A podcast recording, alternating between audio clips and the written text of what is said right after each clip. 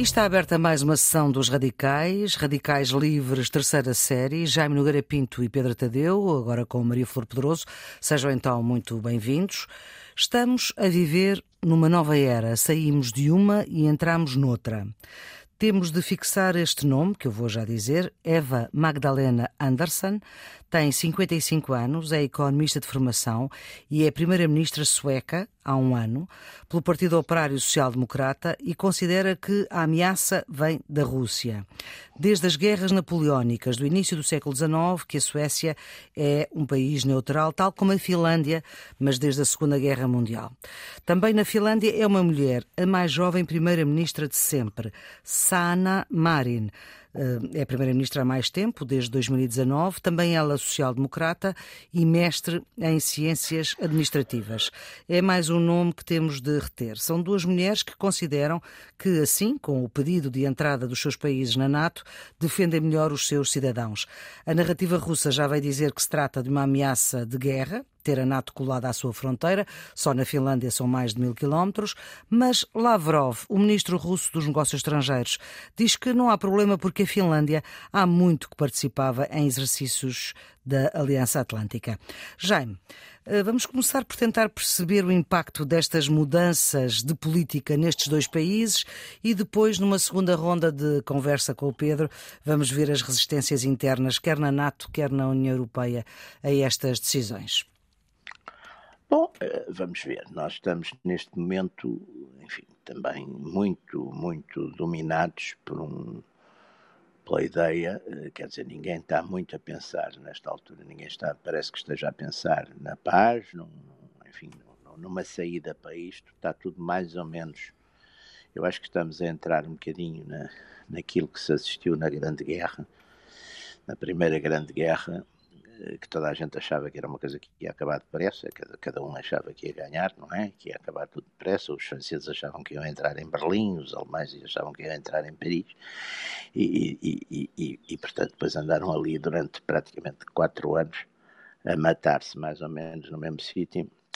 E o que está a acontecer neste momento na Ucrânia também, de certo modo, embora, enfim, não seja propriamente uma guerra de trincheiras, é uma guerra mais de carros de combate, de artilharia, não há muita presença aérea, curiosamente, mas, mas é uma guerra também que a gente vai vendo, toma uma aldeia, perde uma aldeia, avança para uma cidade, recua, e, e, e olhando para os mapas está tudo mais ou menos na mesma, quer dizer, os, os russos de facto aquelas iniciais tentativas de avançar para as grandes cidades fracassaram e agora fixaram-se ali no, no, naquelas zonas de Donbass, no, no sul, Mariupol, e, e, e, aí estão, e aí estão a lutar, e aí os ucranianos também, enfim, com todo o apoio que também vão recebendo do Ocidente, também estão-se a aguentar, e portanto não, não me parece que seja uma, uma situação eh, que vá ter a curto a curto prazo um desfecho.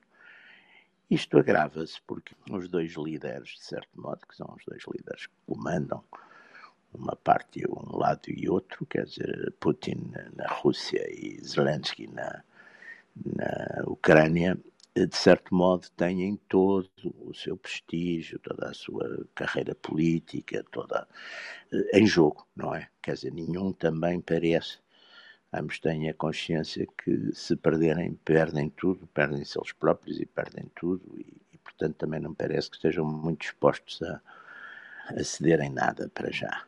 Esta linha, digamos, de, de certo modo, de medo e de esta espécie de, de cordão que se vai aumentando de, perante a, a, questão da Rússia, também leva exatamente àquilo que a, que a Maria Flor estava a referir, que é mudanças tectónicas, chamemos-lhe assim, no comportamento de Estados que se caracterizavam exatamente pela sua longa, longa, longa neutralidade e que neste momento passam a ter, digamos, posições, passam a ter lados e isso também, enfim, não, não sei até que ponto vai contribuir para essa paz. E nós, de facto, estamos a viver, penso eu, uma, uma série de situações que são altamente perigosas para o mundo, embora sei lá, no caso português, certamente até se regozija nesta altura, porque regozija, não é que regozija com, com a desgraça dos outros, porque de facto é uma grande desgraça, mas de certo modo estamos a ter, do ponto de vista, por exemplo, económico, estamos a ter algumas vantagens com isso, porque, enfim, estão, estão a vir para aqui investimentos que iam talvez para outro sítio. Para o leste, por exemplo? Exatamente, estão a vir investimentos para aqui. Está a haver, de certo modo, ainda estava agora a ver exatamente alguns números que dão Portugal uhum. com um crescimento, uma expectativa de crescimento quase, quase a passar dos 5% este ano. Portanto, estamos a ter uns side benefits do mal dos outros mas acho que não nos deve, nada disto nos deve iludir, porque é evidente que se, se, se, houver uma escalada e se amanhã houver uma guerra na Europa, claro que isso ninguém vai escapar aos efeitos dessa guerra, que vão uhum. ser muito maus sobre todos os aspectos, não é? Bom, antes ainda de irmos para aí, Pedro, esta mudança de paradigma da Suécia e da Finlândia, como é que tu olhas para isto? É uma escalada de ameaça e o reforço de um bloco militar que é demasiado dominado por uma das potências, que é os Estados Unidos da América, que penso que... Uma escalada de ameaça por parte de quem? Da Finlândia e da Suécia? Não, da NATO em relação à Rússia, não é? Portanto, a força da NATO implica, implica, digamos, uma maior ameaça, embora de facto há aqui uma distinção que é preciso fazer entre a Finlândia e a Suécia. De facto, a Suécia tem tido uma tradição de neutralidade, a Finlândia já não é bem assim, não é? Mesmo na Segunda Guerra Mundial esteve envolvida nos combates, a Suécia não, não é? Do lado alemão, eh, até uma fase tardia. Oh, Pedro, desculpe lá, eh, do lado alemão, mas só contra a Rússia.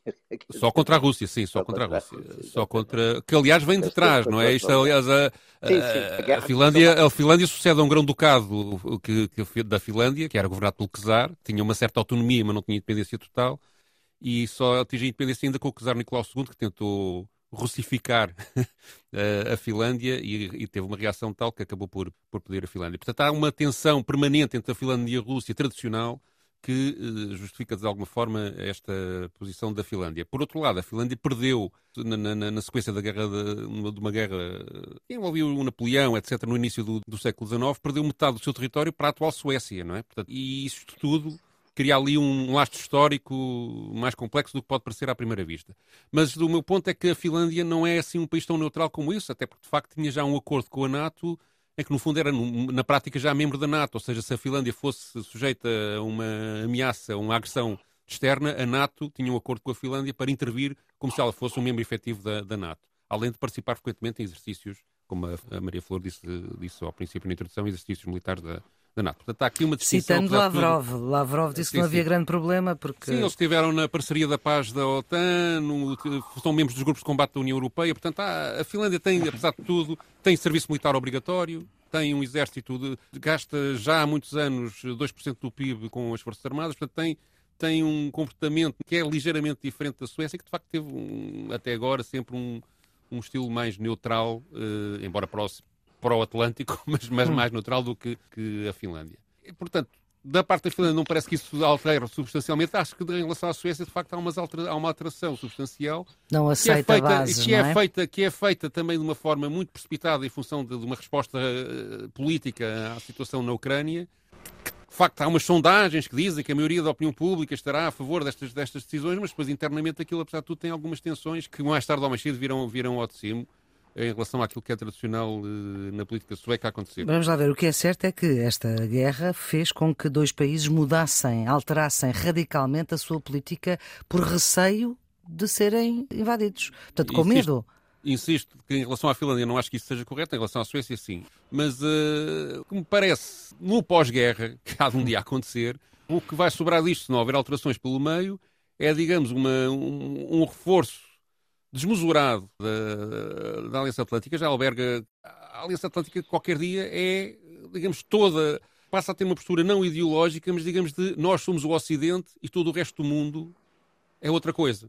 Porque alberga tudo, não é? E isto cria, digamos, uma, uma visão eurocêntrica ou anglo-saxónica ou cêntrica do, do mundo que não pode trazer nada de bom, sobretudo numa altura em que ligações entre o planeta se entrelaçaram da, forma como, como se entrelaçaram nos últimos anos. E, portanto, criação de, de, destas tensões e, digamos, tentar ser um polícia do mundo com supremacia militar e económica em relação aos outros não pode trazer nada de bom. E depois, parece-me também que a subserviência da Europa em relação aos interesses dos Estados Unidos permanente também agrava mais a situação. Do ponto de vista da Rússia, isto obviamente que é um sinal de que a aposta de Putin em invadir a Ucrânia está a correr muito mal, não é? Porque todas as apostas políticas que ele parece que tinha não, não, não, não estão a resultar, não é? Uh, independentemente da situação militar, que também não é famosa, não é? Portanto, Ele está a conseguir exatamente o contrário do que aquilo que queria, o que é estranho. Aparentemente, não é? Claro que estas coisas têm avanços e recuos uhum. e o processo tende a ser longo e cada vez mais longo, como o Jaime também explicou, por causa da situação militar, está a entrar numa espécie de impasse. Qualquer dia, de facto, só falta cavar as trincheiras e, olha, agora ficamos aqui e vamos matando com o horário certo das 9 às 18. Mas, quer dizer, se essa evolução. Há aqui uma evolu... há, há, também outra coisa que é interessante na guerra, que é, como é óbvio, o país que se defende tem uma capacidade, como é natural, e a própria Rússia, aliás, é a prova viva disso, não é?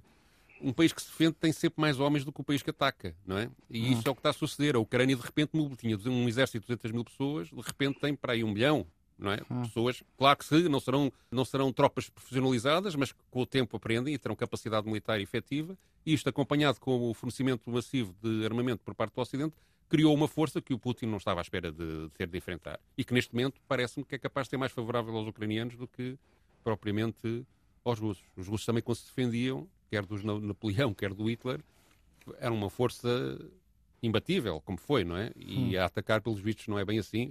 O exemplo do Afeganistão, por exemplo, é, é, é claro. Porque, de facto, as populações, quando se defendem, mobilizam-se e essa mobilização, depois, que tem uma força no terreno que, que, que é muito difícil de, de, de combater, não é? Jaime, e o facto de, apesar de tudo, há, quer na NATO, quer na União Europeia, há algumas resistências uh, à entrada destes dois países na NATO. Por exemplo, a Turquia já veio dizer que nunca dirá o sim. E sendo que é preciso unanimidade, como é que isto Exato. se vai resolver? Bom, a Turquia, a Turquia enfim, terá os seus, terá os seus, os seus interesses e a sua política. A Turquia. Ah, e diz que é eles um albergam Estado, terroristas, não é? é um, os suecos e os, isso, e os, isso, isso, os finlandeses albergam terroristas. É o argumento e que faz algum sentido do ponto de vista turco e do ponto de vista, sobretudo, digamos, de legitimar a sua oposição, uh, mas talvez seja mais, talvez a oposição esteja mais, uh, as razões digamos, dessa oposição da Turquia à entrada sejam mais vastas e também possam ter, digamos, outro tipo de interesses que, que não são tão eh, evidentes e tão confessados, não é? Porque, de uhum. facto, esse argumento é um argumento importante. Quer dizer, o, a Suécia tem, tem, alberga aquilo que os russos consideram, os russos, os turcos consideram terroristas, que são, de facto, enfim, os, os elementos da, da, minoria da minoria curda na, do PKK, não é? Do PKK, que é um partido, digamos, eh, é um movimento que para os turcos é um movimento de guerrilha, é um movimento terrorista, não é? Para os turcos, e portanto os turcos sentem-se, eh, de certo modo, acham que um país que não pode, não pode participar numa aliança defensiva uh, em que eles estão integrados e ao mesmo tempo albergar, digamos assim, ou uh, coitar ou, ou ter nas, nas, suas no seu país e nas suas instituições. Aliás, eh, há vários, há vários deputados no Parlamento sueco que vêm dessa, dessa minoria curda e que, segundo os, os turcos, estariam envolvidos, digamos, nessas atividades antiturcas. Mas, por outro lado, quer dizer, vamos ver, há aqui um ponto que também é muito importante e o, e o Pedro Tadeu estava, de certo modo, a aflorá-lo. Por outro lado, eu penso que também a Turquia, que, que, que tem desenvolvido com Erdogan uma política muito curiosa e muito interessante, porque é uma política que simultaneamente consegue jogar em vários jogar em vários tabuleiros, jogar com, enfim, e ter boas relações com os Estados que de certo modo entre si uh, são inimigos. Uh, a Turquia tem, tem conseguido isso e Erdogan também teve, enfim, teve, teve também aquele, aquilo que conta hoje muito em termos de política, de política interna, que foi de facto melhorou bastante a economia numa dada altura e, e puxou um bocado para a Turquia. E também não há dúvida que ele tem uma política que, que já foi por alguns eh, chamada de neo-otomana, ou seja, ele na sua política externa procurou em vários casos, não é, recuperar influência em algumas das áreas em que o antigo o Império Otomano, que foi, enfim, que foi desmembrado a seguir à, à Segunda Guerra Mundial, não é? Pelas potências, olha, pelas tais potências ocidentais, pelos franceses e pelos ingleses, etc., sobretudo ali naquelas zonas todas do, do Médio Oriente, do, do, do onde depois se criou o, o Iraque, o Iraque, a Síria, todas essas zonas, digamos, aí houve uma partilha do, do, dos restos do, do, das, do Império do Império Otomano e de certo modo Erdogan tem procurado, com a sua política na Síria, com a sua política em relação a Israel, com a sua política, por exemplo, ali na zona da Líbia, etc., ele tem estado atento e, e jogando em vários tabuleiros. É? Portanto, também aqui, eu penso que ele também talvez queira aqui compensar um bocado em relação à Rússia e fazendo, de certo modo, um favor à Rússia, porque no fundo é um favor à Rússia que ele está a fazer objetivamente com isto, digamos, na medida em que ele vetar e se opuser à entrada da, destes, da, da Suécia na, na, na, Turquia, ele está a fazer, um, na Turquia, na NATO, ele está a fazer um favor à Rússia e ele talvez queira fazê-lo, até porque teve ali uma atitude talvez mais agressiva, que foi fechar, não é, os Dardanelos à à esquadra, à, à Turquia, à esquadra russa, não é? Portanto, há aqui, quer dizer, eh, a gente está aqui um bocadinho dominados também por uma, digamos, por uma linha que é bastante ideológica e uns certos entusiasmos atlantistas e tem que ver que o resto do mundo pode olhar com alguma coisa para isto, quer dizer, eh, do West, aquela ideia do West against the rest, não é? Que era uma coisa que nos finais da, da Guerra Fria se falava muito, é capaz de ser um bocadinho complicada e perigosa, porque o resto, o resto tem muitas grandes potências, quer dizer, o resto engloba a China, a Índia, o Brasil, o Paquistão, o Brasil, os BRICS, não é? Por exemplo, sim, os BRICS sim, todos, sim. os BRICS. E, ora bem, tudo isso, a África do Sul, lá está, portanto, tudo isso, quer dizer, não pode haver aqui uma uma ideia, porque depois há aqui também um aspecto ideológico que é importante e que a administração Biden tem enfatizado muito esta ideia de, eh, das democracias, da cruz, uma espécie outra vez da cruzadas das democracias contra as autocracias.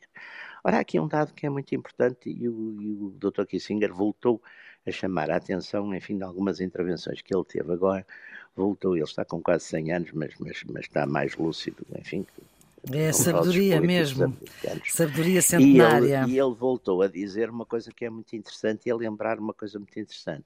O Ocidente ganhou a Guerra Fria exatamente porque se aliou com várias não-democracias, nomeadamente com a própria China, com a própria China de Pequim, quer dizer, no, no manobra que foi feita e protagonizada pelo próprio do, do próprio Kissinger, que na altura eh, era Conselheiro Nacional de Segurança de Nixon e depois foi, foi, foi Secretário de Estado, mas Kissinger, ora bem, essa uh, houve uma série de não-democracias, por exemplo, integravam a NATO, o caso de Portugal, quer dizer, portanto, há uma, é preciso ver que houve aí uma, uma aliança que de maneira nenhuma era ideológica se for fazer esse Então, tipo e agora está a haver essa aliança com a Turquia? essa aliança, por exemplo, a Turquia que está na NATO, é, também será, digamos, uma, uma democracia, não será propriamente também, quer dizer, pelo menos para a oposição turca, embora tenha partidos e tenha funciona, etc., mas muita gente na Turquia critica exatamente essa democraticidade da, da Turquia. Ou seja, há aqui vários fatores uh, a levar em conta uh, em todo este em todo este cenário a que estamos a assistir e, e, e, e, portanto, digamos que há um realismo das coisas, há uma natureza dos factos, que às vezes, eh, enfim, vem contra estes entusiasmos e estas cruzadas que são muito interessantes, mas que às vezes podem conduzir a ter efeitos perversos, não é? Pedro, Putin eh, disse no fim de semana que passou que o alargamento da NATO só é problema se houver colocação de armas. Mas, uh, e volto um bocadinho ao ponto, veio dizer também que o fim da neutralidade militar finlandesa era sempre um erro. Pode haver dificuldades nesta entrada destes dois países na NATO. Sim, mas uh, uh, as dificuldades são a oposição da, da, da, da, Turquia, neste momento é a única dificuldade formal. Pode haver alguma dificuldade interna nas ratificações internas que isto, que isto possa, possa ter, uh, mas a pressão neste momento é tão grande que parece que, que, que ela acabará por se efetivar, essa entrada. Ou seja, acho que a Turquia acabará por, por ceder. Mas acho também que há aqui um, um, um, há um paralelo entre a Turquia e as posições da, da, da Hungria, na minha opinião, Uh, também de, de, reservas, não na questão da, da, da, da, entrada destes países na NATO, mas na questão dos, das penalizações económicas à Rússia por causa da questão da energia. Que são países, os seus líderes, de facto, eram líderes que tinham relações com, com Putin eh, próximas, não é? E são ambos os países. Uh, a Hungria é uma espécie de, de, de, de ovelha runhosa da, da, União Europeia neste momento, e a Turquia há anos que tenta entrar na União Europeia e, e, não, e não, não deixam entrar, sempre sob a acusação de ser um Estado autoritário e que não cumpre uma série de, de, de, normas que a União Europeia exige para que, olha, por exemplo, na questão dos curtos, para que uhum. Eh, isso pudesse, pudesse acontecer.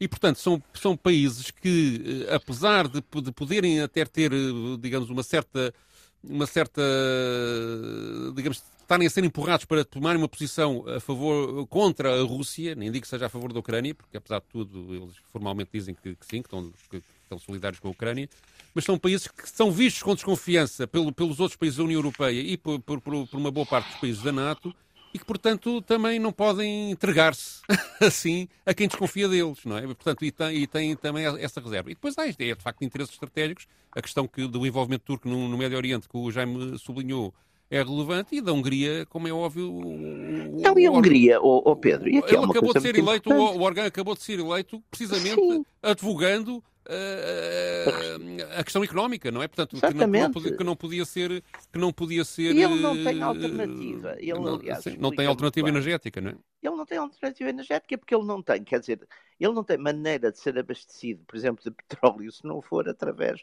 porque ele não sim. tem costa, quer dizer, não podem Amanhã... Mas há também uma visão de regimes, do, ou seja, as suas componentes autoritárias, um parlamentarismo condicionado, digamos assim, que, que é semelhante nestes, nestes, nestes três países, não é? Que já alguém caracterizou como as democracias musculadas, não é? Mas uh, e, e, isso cria, apesar de tudo, uma solidariedade. Agora, há aqui o, o, o Jaime, aliás, utilizou duas ou três vezes a expressão, há aqui um combate ideológico eu acho que isto não é bem um combate ideológico. Não é só. Não é, não também, é. Mas tam, acho que há, mas... sei lá, quando me aparece no outro dia, apareceu um artigo numa destas revistas de estratégia uh, de ciência política que há internacionais sobre, uh, digamos, a. Uh, tornar menor a religião cristã ortodoxa em relação a, às religiões cristãs deste lado. Portanto, já se começa a, dizer, a tentar criar como se as outras fossem primitivas e incivilizadas e as nossas fossem. Não, fossem, claro que há aqui. Tudo uma... isso começa a ser uma coisa um bocado para o ridículo, não é? Quer dizer, a encontrar diferenças deste nível. O, o presidente da, da, O presidente, não, o primeiro-ministro da Polónia, por exemplo, foi numa entrevista que deu esta semana, salvo erro, ou a semana, no final da semana passada, a um jornal inglês, o, o Daily Telegraph, disse uma coisa como, como, como isto, que é o mundo russo é um cancro que devora não apenas a sociedade russa, mas também é uma ameaça mortal para, para a Europa. É preciso erradicar completamente essa ideologia monstruosa. Mas há uma ideologia russa. Não, oh, oh Pedro, isso me dá licença. Aí é, é uma um... coisa que é muito curiosa. Os é pontos é, de vista é, ideológicos, isto é, isto por exemplo, sobre a família uhum. e sobre sim, a religião, sim. etc., dos russos e dos polacos estão muito mais próximos do que estão, por do exemplo, que, dos valores daqui com, do, do, nosso... Com, é verdade.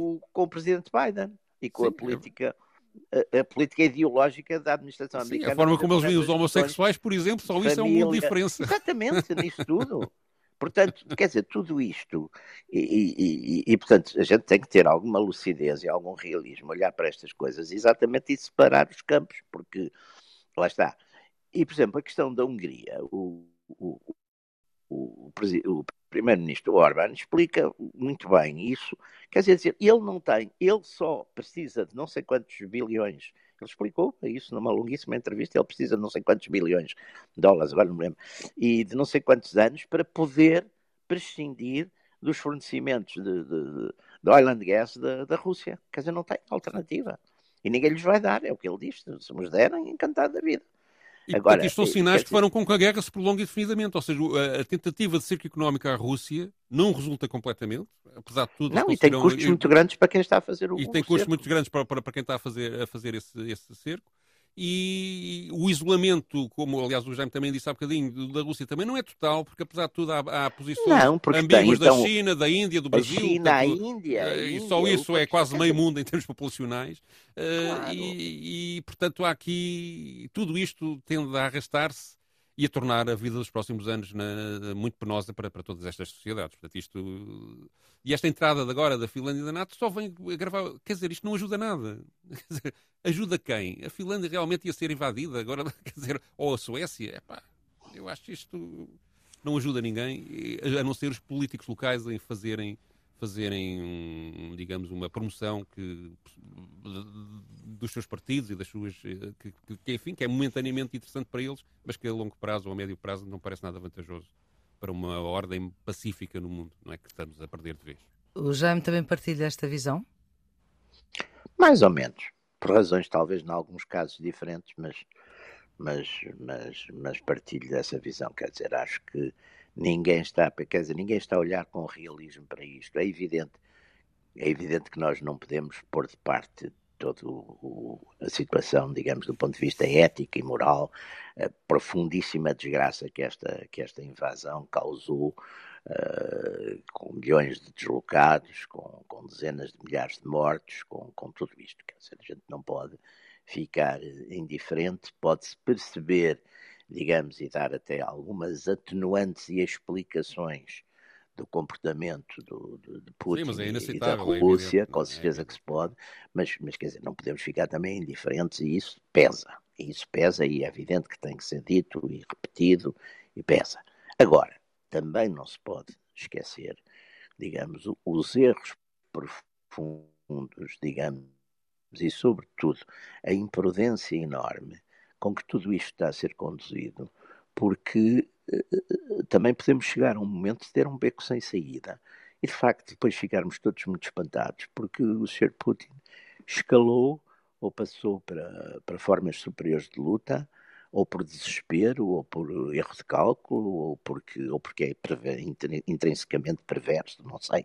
Por várias dessas razões, pode exatamente dar isso. E, e nessa altura ninguém vai gostar, nem ninguém vai ficar satisfeito, nem ninguém. Quer dizer, mas não me parece que esteja a ser ponderada essa, essa, essa hipótese. Quer dizer, acho não, que. Aliás, aquela, uh, aquela, aquela tese de que o Putin é louco e, portanto, tudo isto é uma loucura. Mas se é louco, e, e depois levarem um é... louco, um, um, louco que tem armas nucleares, levarem um louco à loucura suprema, é pá, de facto, não parece um bom Sim, caminho. Não parece acho que, que obviamente, que, é louco, não parece que... que seja um comportamento muito muito racional, digamos, espicaçal da sua loucura. Não é? Sim, exato. E há outra coisa aqui que esta, toda esta situação está, está a alterar, que é a invasão russa da Ucrânia, que, que, por muitas boas razões tem, é completamente inaceitável, é evidente, mas cria também um precedente, porque também já é que ah, hoje, quer dizer, as fronteiras que a gente jogava, que eram mais ou menos uma coisa que estava definida, estável, estável deixam de estar neste momento. Quer dizer, começa-se a discutir fronteiras e a fazer guerras para, para definir novas fronteiras, não é? E isso, isso vai levar a pretextos, a pretextos em várias partes do mundo complicados, não é? Pois, pois já levou, está a levar. A gente, apesar de tudo, já viu aparecer, por exemplo, até em África, novos Estados, que era uma coisa que era praticamente, uh, enfim, proibida ou impensável, não é? Não, Sim, Carta das Nações Unidas proíbe. Já há mais Estados, exatamente, do que havia antes.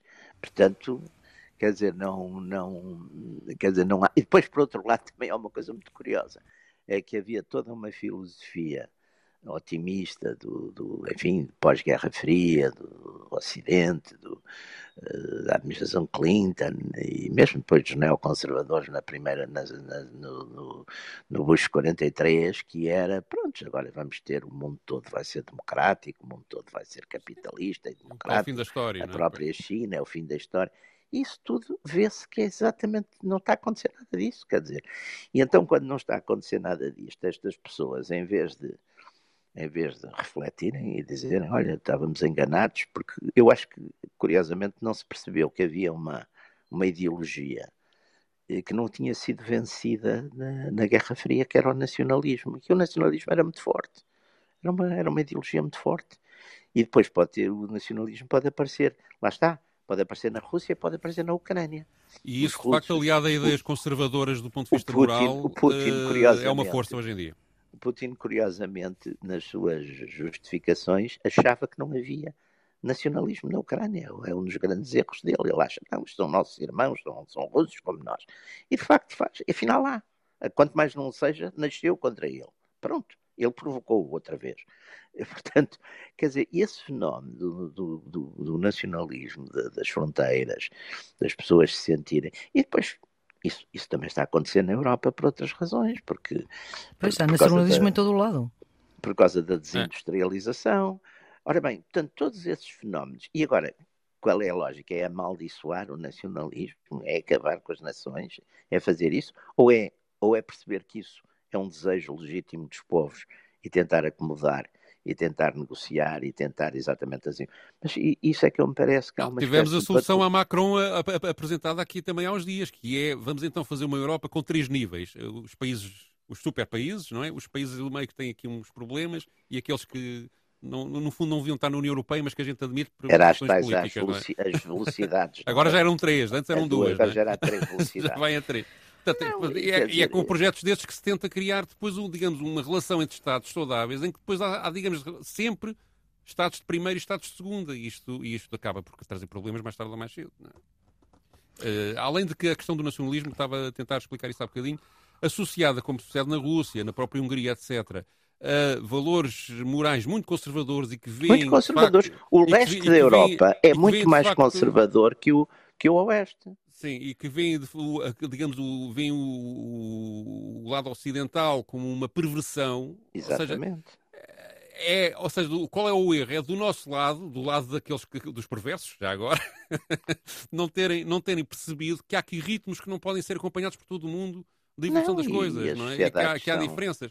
E que, e, e, e, e tentar pressionar uh, países que ainda, quer dizer, a, gente, a Polónia teve 200 ou 300 anos, não, 100 anos sem existir, não é? Foi dividida. A Polónia esteve dominada pelos russos. Teve, portanto, teve dividida entre três Estados durante uma. Pelos russos, pelos alemães, pelos austríacos. Teve, a Rússia, não é? Sim, teve, portanto, são países em que uh, o sentimento nacional é. É muito forte. É muito forte.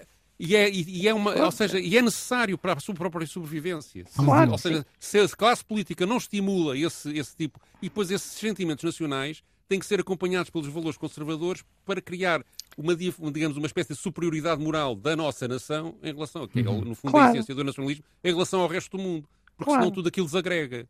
E, claro. portanto, uh, são estágios completamente diferentes num país como o nosso, que tem 800 anos de história, ou de uma potência como os Estados Unidos, que, que domina todo o mundo. São realidades completamente diferentes, não é? Pedro, e vamos para os Estados Unidos. Tu escolheste para esta edição o registro do único senador, uh, um senador republicano, do Tea Party, uh, de uma senhora que foi candidata presidencial, esta, esta um corrente homem, do Tea Party. É o Rand Paul. O Rand Paul. É o Rand Paul, mas ele é um seguidor da Sarah Palin, que foi candidata ah, sim, presidencial. Sim, sim, e, portanto, ele foi o único que votou contra. É um libertário também em economia. exatamente. Ele votou contra a ajuda militar americana. Os 40 bilhões, exatamente. À Ucrânia. Quer explicar? É, de, já agora, só para, para, para, completar a biografia dele, que, uh, o, ele foi, dada altura, em 2016, candidato contra o, para, para a nomeação contra o Trump, da, contra o Trump. para, para, para presidente. Trump depois, tratou muito mal, como tratou Foi muito maltratado, ele também tinha um apoio Rand marginal. Paul é o seu nome, é, Rand é. Tinha um apoio marginal e hoje em dia é um suporte importantíssimo do Trump, nomeadamente na questão, de, ele ainda hoje defende, e de uma forma, ou seja, não parece um pateta a falar. não, não é nada pateta. uh, mas de, defende que houve uma fraude nas eleições uh, americanas que, que elegeram o Biden, não é? E, portanto, e mantém essa posição. E já e eles neste momento também já, eles já estão, uh, alguns senadores, em campanha para, para, para, para, para renovar o mandato e, portanto, se calhar esta posição que ele agora tomou também claro. tem um pouco a ver com isso, não é? Exatamente. Mas, de qualquer maneira... Uh, de qualquer maneira foi o único que votou contra, não é? É o único que votou contra. Há uma pressão para ainda esta semana ele poder, poder eh, reverter a posição e vai haver uma nova votação. Portanto, quando, quando, quando nós estamos a falar que este programa é gravado e se calhar a situação já mudou, mas basicamente o que ele fez foi vetar, porque era preciso unanimidade neste caso, o empréstimo de 40 mil milhões de dólares. Eu não sei se é empréstimo, se é doação. E, por acaso, ainda, e condicionar a uma espécie de fiscal. Sim, fiscal e quer de... nomear um inspetor-geral para, um que, digamos, sim, diz... para que as contas sejam bem, bem aplicadas Exatamente, e o dinheiro vá, vá, vá para o Afeganistão, por exemplo, que foi uma grande roubalheira. então vamos lá, vamos lá ouvir este, este registro. We cannot save Ukraine by dooming the U.S. economy. This bill under consideration would spend $40 billion. This is the second spending bill for Ukraine. Não podemos salvar a Ucrânia condenando a economia dos Estados Unidos. Este projeto de lei que está em discussão gastaria 40 mil milhões de dólares. Esta é a segunda despesa com a Ucrânia que temos em dois meses. E esta lei é três vezes maior do que a primeira. A nossa ajuda militar à Ucrânia não é novidade. Desde 2014, os Estados Unidos forneceram mais de 6 mil milhões de dólares em assistência à segurança para a Ucrânia. Além dos 14 mil milhões de dólares que o Congresso autorizou há apenas um mês.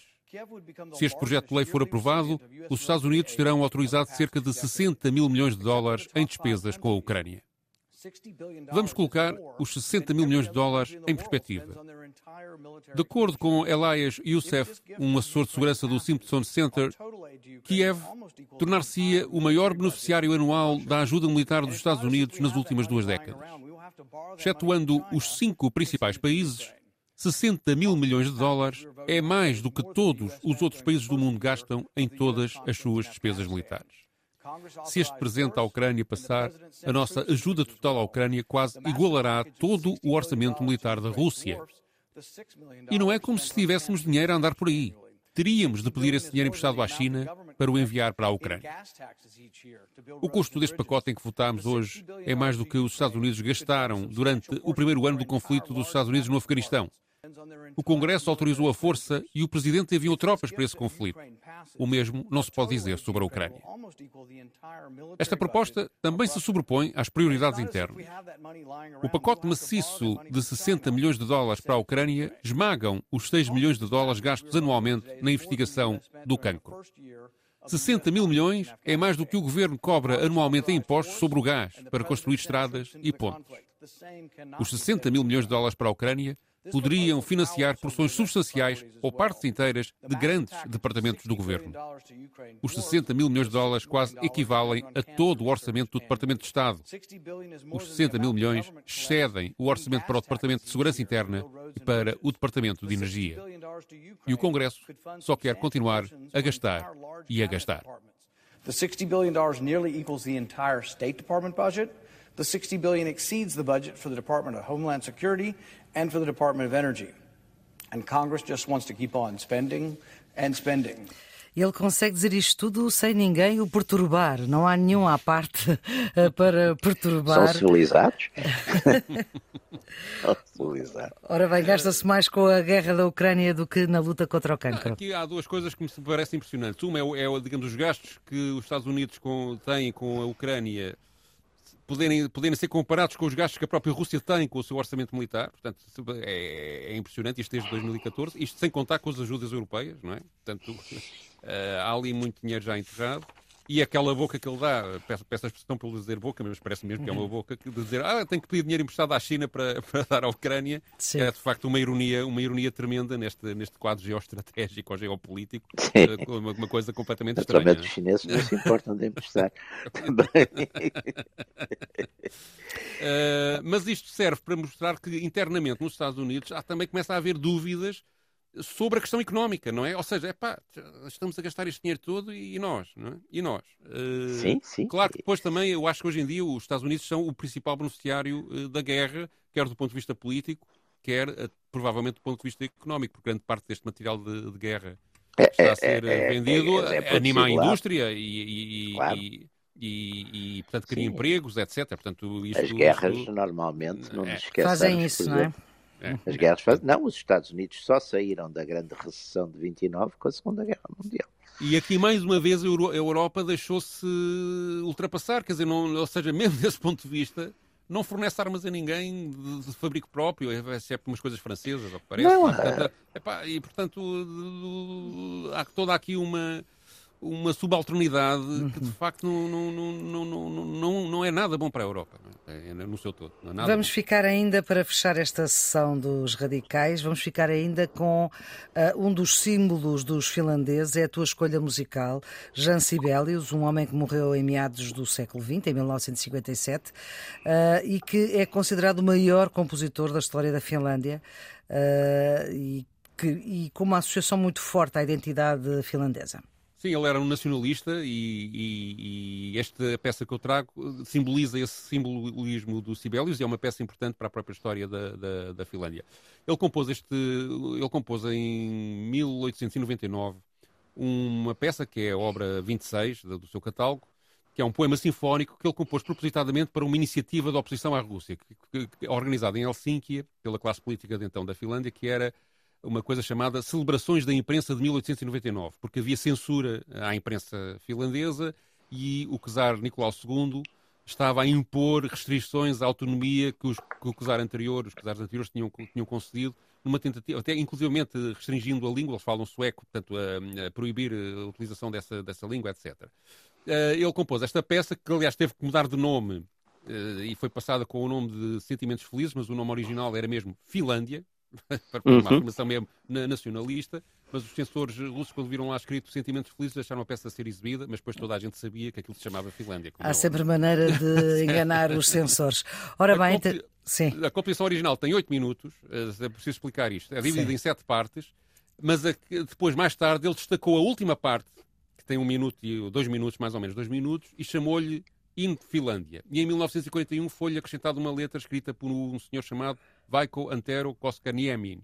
E uh, esta canção não é o hino oficial da Finlândia, uhum. apesar de se chamar. Mas é muito importante. Mas é uma canção que é muito exibida na, na, nas celebrações oficiais uh, finlandesas. Muito bem. Está assim terminada mais uma sessão dos Radicais, com Jaime Nogueira Pinto e Pedro Tadeu, e com Maria Flor Poderoso, a produção de Ana Fernandes, os cuidados de emissão de Jorge Almeida, e ficamos até para a semana com esta música de Jean Sibelius.